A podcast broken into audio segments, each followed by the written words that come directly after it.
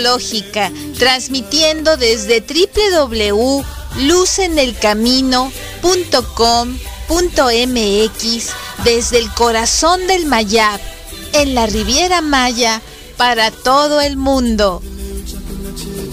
Astrología Luz en el Camino.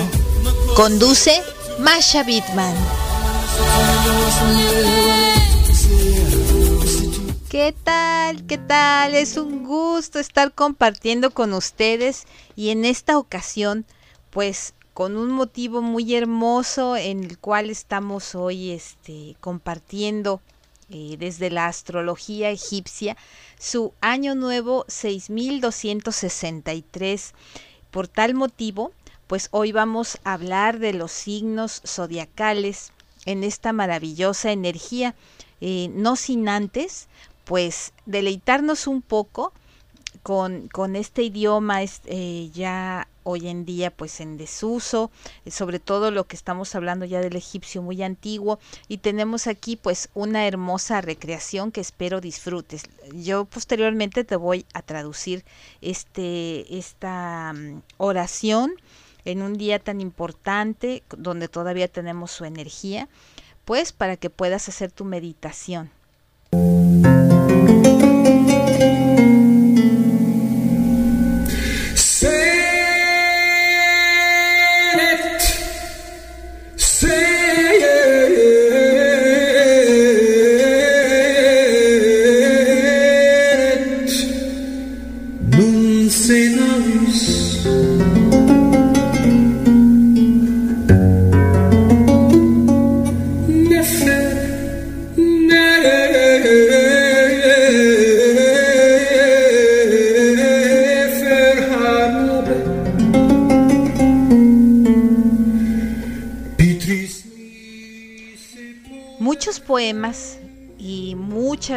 Muchas, este, oraciones tenemos eh, recreando, en este caso de Peter Prink, eh, que es un rescatista de, este idioma y de esta música, donde él mandó a hacer un arpa, que es una reconstrucción del milenario instrumento del Jet Jet, eh, que realmente pues es muy, muy fiel a lo que se cree que sonaba.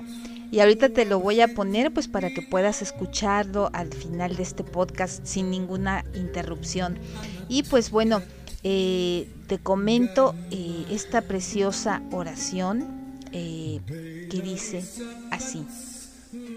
Tú eres Amón, el Señor del silencio, que acude a la llamada del pobre. Cuando te llamo en mi aflicción, vienes a rescatarme para darme aliento y aquellos desdichados también. Para ayudarnos en las ataduras, viertes la dulzura de este canto. Aunque el sirviente esté dispuesto a hacer el mal, el Señor está dispuesto a perdonar. El Señor de Tebas no está todo el día enfurecido, su ira pasa de un momento a otro y nada queda de ella. Su aliento regresa a nosotros lleno de misericordia. Amón regresa sobre su brisa. Esto es un poco de lo que en esta eh, melodía, en este rescate, eh, nos brinda eh, tan certeramente Peter Pring. Y pues al final del podcast te lo voy a poner de corrido pues para que lo puedas disfrutar. Mientras tanto, ¿qué les parece si platicamos un poco a propósito de esta energía tan bella que tenemos? Este, vamos a platicar un poco de la astrología egipcia. Muchos de ustedes me han preguntado, pues, ¿cómo reconozco yo mi signo del zodiaco? 12 dioses durante 28 periodos de 7 a 21 días Resulta que la base del círculo de los dioses egipcio pues también es el calendario lunar y la duración promedio del periodo para cada deidad es de 13 días, dos semanas o la mitad del mes lunar. Algo parecido al calendario venusino de los antiguos este, culturas eh, mesoamericanas que el que había, digamos, 20 meses a 13 días, pues solo daban 260 días. Pero aún más, digamos que este zodíaco, el, el zodíaco indio de los 27 campamentos lunares, que duraba 13 días, de los cuales aparentemente pues también tuvo lugar el sumerio pasando precisamente pues por, por estas etapas de evolución y pudo haber pasado al cristianismo en formas, se cree que de los santos y de varios onomásticos, ¿no? Por allí. Pero bueno, nosotros en, vamos a hablar ahora pues más o menos de, de lo que representan, tratándolos de identificar con nuestras fechas ya occidentales. Entonces empezaríamos por el Nilo. Las fechas del Nilo no es igual que en el calendario eh, de la astrología occidental que solamente ocupa un mes. Aquí lo vamos a tener en diferentes meses y periodos. Todos aquellos nacidos, fíjense bien, del 1 al 7 de enero y del 19 al 28 de junio, así como del 1 al 7 de septiembre, este, y por último del 18 al 26 de noviembre, son signo Nilo. Este signo, el, Nilo, representa el comienzo de algo. La gente de este signo tiene un carácter muy pacífico y no le gustan los conflictos. A veces puede estar bajo el poder de las pasiones, pero en esos momentos actúa sabiamente. A menudo tiene cambios de humor y pueden estar tranquilos y pacíficos y luego repentinamente se enojan. Vamos a pasar, estos son generalidades, después vamos a, estarlos abordando cada uno en sus periodos pues más a fondo. Después tenemos a Monra y aquí estamos hablando del 8 al 21 de enero y también si naciste del 1 al 11 de febrero. Amon-Ra es el dios de la protección y es considerado el rey de los dioses. Aquellos que nacieron bajo el signo del dios egipcio Amon-Ra talentosos y optimistas, se convierten en buenos líderes e, inspiran a muchas personas. Gracias a su optimismo, pues se les da muy fácilmente ser felices. Mut. Esto está abarcando dos fechas. Si naciste entre el del 22 al 31 de enero o del 8 al 22 de septiembre, pues tu signo es Mut. Mut simboliza a la mujer y la madre. En la mitología egipcia, Mut también simboliza a la madre divina. Su nombre significa madre del mundo, así es que pues las personas nacidas bajo el signo de Mut se les da fácilmente ser educadores y defensores. Pueden ser buenos abogados o docentes o simplemente saber transmitir muy bien este, todo su, su conocimiento. Después vamos a tener a Geb, y aquí tenemos dos fechas, si naciste del 12 al 29 de febrero o del 20 al 31 de agosto. Aquí nos platican que la mitología egipcia antigua Geb era el dios de la tierra. Fue el padre de Osiris, Set, Isis y de Nefis. Se creía que a partir de su risa comenzaron los terremotos. Las personas nacidas bajo el signo egipcio de Geb tienen un corazón bondadoso, poseen una buena intuición y de vez en cuando son muy emocionales. Tenemos después a Osiris y tenemos aquí fechas, del primero al 10 de marzo, también del 27 de noviembre al 18 de diciembre. Si naciste en cualquiera de estas fechas, entre estas fechas, pues bueno, eres Osiris. Las personas nacidas bajo el signo de Osiris tienen dos lados de la personalidad.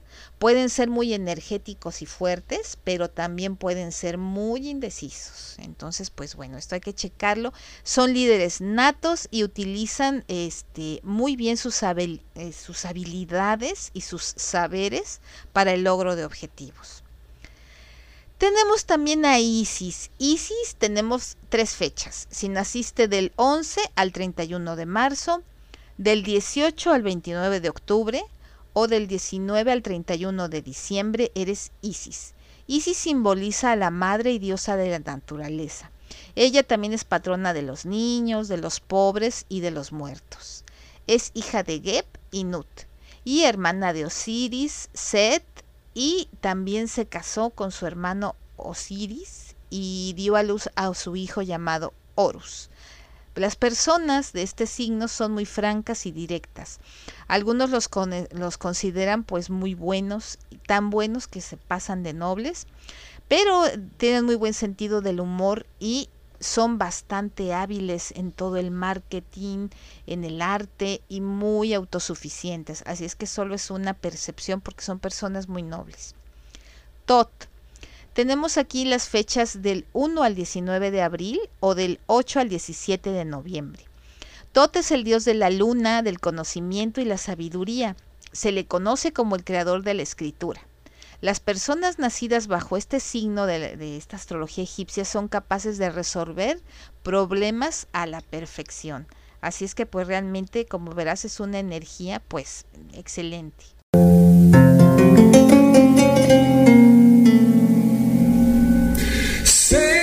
Y bueno, tenemos también eh, más fechas. Tenemos, por ejemplo, ahorita vamos a hablar de Horus, que estamos teniendo del 20 de abril al 7 de mayo y también del 12 al 19 de agosto.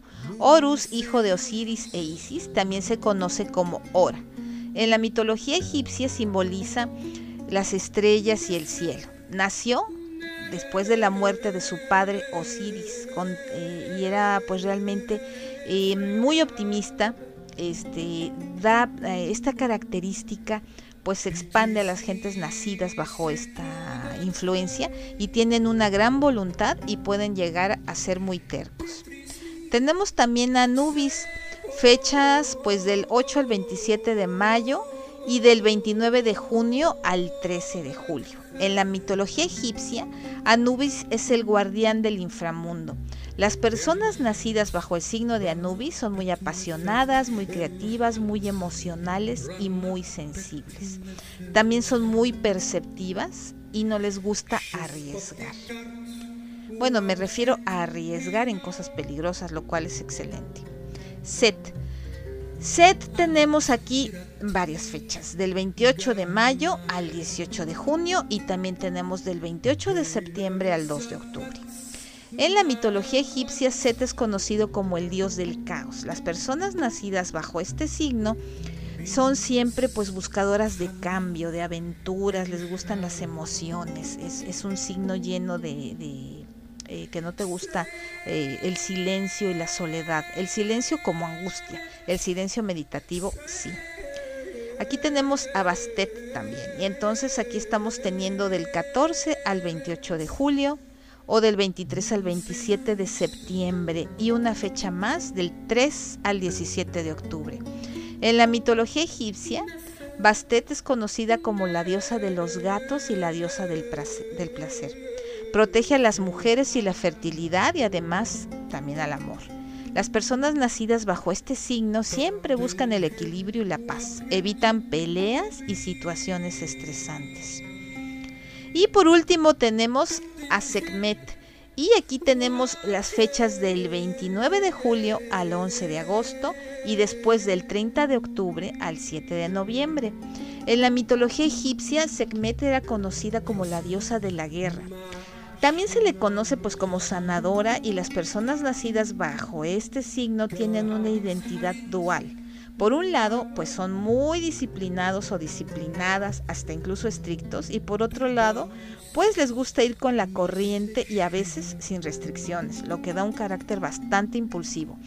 Entonces, pues bueno, estas son estas generalidades que nos regala la astrología egipcia y pues eh, te dejo con esta eh, hermosa interpretación y esta oración eh, que nos está expandiendo a que tengas una meditación muy bella. Te deseo una entrada a esta hermosa luna creciente en pleno este pues año nuevo egipcio.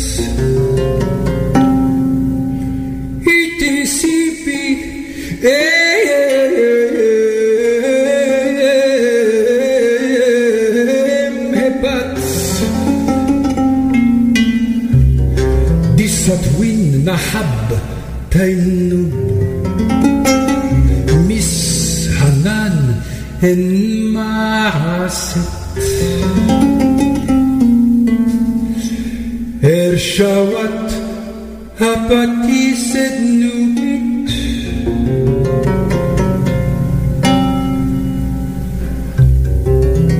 Salty Pie and Miriam, Petardi Pirsat Erhan.